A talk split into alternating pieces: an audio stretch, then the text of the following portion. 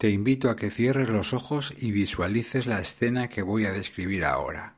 Tienes claro el plan de trabajo que hay por delante, te pones con la tarea que toca y pronto encuentras ritmo. Vas avanzando, no hay distracciones, trabajas con intensidad, te dejas llevar y todo fluye. Estás tan metido, tan volcada, que parece que lo demás no existe. Y hasta te olvidas del reloj. ¿Qué está pasando?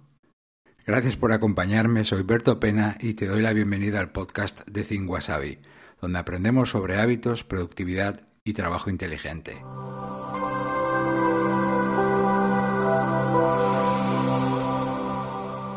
Bueno, pues lo que está pasando es que probablemente has entrado en la zona.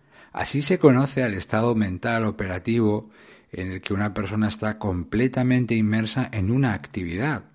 Estar en la zona significa que tu mente se enchufa a la tarea o a la actividad que estés haciendo, que estás ahí, aquí y ahora, totalmente presente, totalmente consciente. Hay creatividad, hay intensidad, hay motivación, todos tus sentidos están afilados. Tienes además las ideas claras, no se te escapa ningún detalle, no cometes errores. No es que estés siendo muy productivo o muy productiva o estés teniendo muy buen día, es mucho más. Bueno, ahora viene la parte no tan buena de lo que te estoy contando.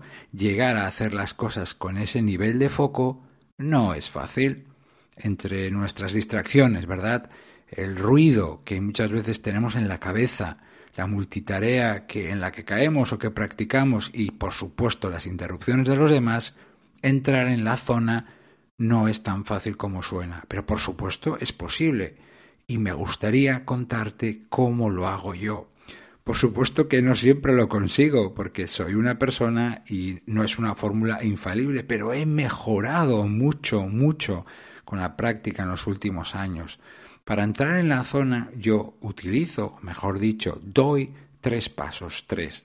Al primer paso lo vamos a llamar preparación y material.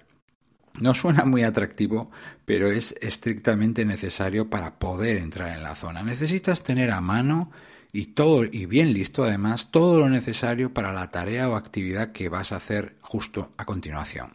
Es imposible encontrar ritmo y fluidez si a los cinco minutos te pones a buscar algo que te falta o abres el correo para consultar un dato o rebuscas en el disco duro de tu ordenador un documento o entras en internet a navegar eh, para dar con eso que necesites.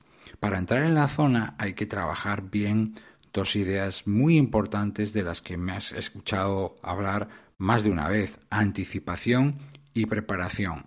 Para poder llegar a ese grado de concentración y de estar en contacto con la tarea, tienes que tener listo y a mano todo lo necesario para lo que vas a, hacer a continuación. A lo mejor no puedes contemplarlo todo y hay algún detalle que luego tienes que consultar, pero todo lo que puedas preparar por anticipado tenlo a mano. Segundo paso para entrar en la zona. Lo vamos a llamar, y este ya suena mucho mejor, o creo yo, eso es lo que me parece a mí, atención plena. Tu atención realmente es el ingrediente número uno. Es imposible entrar en la zona y trabajar con ese nivel de enfoque si tu mente no está ahí, completamente presente, completamente concentrada. Así que antes de cualquier cosa, de proponernos entrar en la zona y conseguir ese grado de intensidad, tenemos que silenciar el ruido que puedas tener, tanto internamente como externamente. Lo llamamos así, ruido interno y ruido externo. Y me gustaría contarte cómo sofocar, cómo silenciar, cómo desactivar tanto uno como otro. Normalmente, en cuanto a ruido interno, hay dos cosas que generalmente lo producen. Pueden ser los recordatorios mentales, cosas que tengo que hacer y que no quiero olvidar, y también las ideas, cosas que se me pueden haber ocurrido eh, y las estoy intentando retener ahí. Eso lo llamamos ruido interno.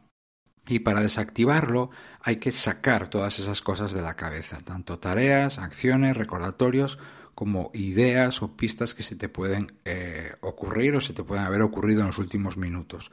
¿Cómo lo sacamos de la cabeza? Anotándolo, escribiéndolo, guardándolo. Pon los recordatorios, las acciones en tu lista de tareas y las ideas en tu aplicación de notas o en una libreta. pero es imprescindible, atención aquí, despejar la cabeza para lo que tienes ahora delante. Vamos ahora con el ruido externo.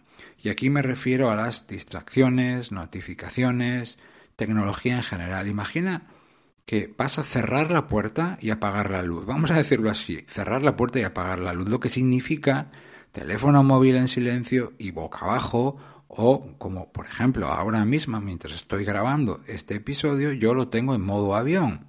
Cierra también aplicaciones en el ordenador, sobre todo el correo, siempre correo la primera, y fuera el resto de notificaciones, mensajes, avisos, bueno, ya sabes, los sospechosos habituales.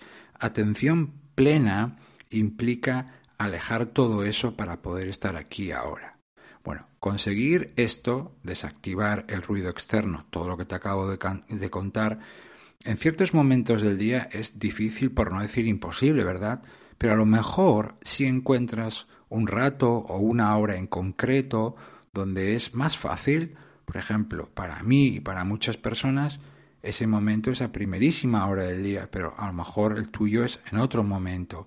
En mi caso, uno de los motivos principales, por si no es el principal, es de los más importantes por los que yo madrugo tanto, es porque me cuesta mucho menos entrar y trabajar en la zona. Primer paso, atención plena. Si haces un poco de memoria, esto conecta perfectamente con algo que vimos reciente, que hemos visto recientemente en el podcast de tener un plan específico para tu hora de máxima productividad.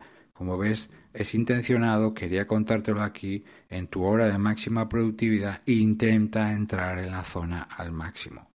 Y el paso 3, para lograr ese nivel de productividad, de fluidez, de conexión con la tarea, vamos a llamarlo fija el objetivo. Es vital tener muy claro lo que tienes que hacer con esa tarea. ¿Qué buscas con esa tarea? ¿Qué es exactamente lo que tienes que conseguir al terminar? Casi deberías me atrevería a decir, deberías incluso ser capaz de visualizar el resultado final antes de empezar.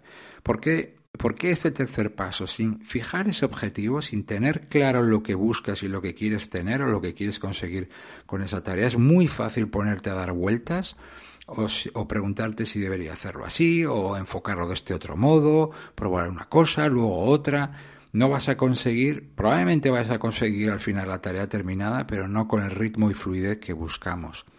Sé perfectamente que en este mundo ultraconectado, con tanta distracción, con tantas prisas, con tantas interrupciones multitarea constante, no es nada fácil trabajar en la zona.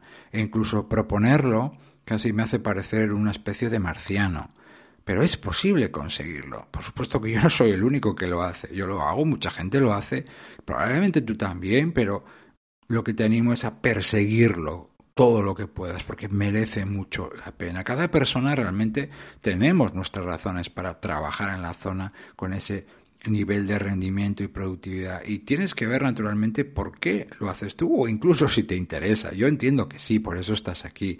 En mi caso, y ahora te hablo de Berto, lo hago por tres motivos principales. El primero, me hace mucho más rápido, termino más cosas en menos tiempo. Dicho de otra manera, cada día hago más. Pero es que además mi trabajo tiene mucha calidad, mejores ideas, más detalle y atención, antes lo he dicho, menos errores.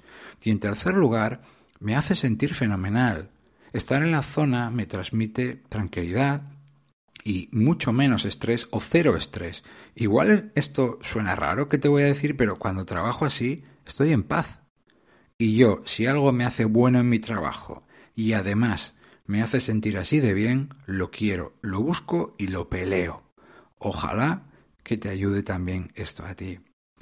No olvides nunca que tú eres lo que repites, tú eres lo que son tus hábitos, así que ¿qué es lo próximo que vas a hacer?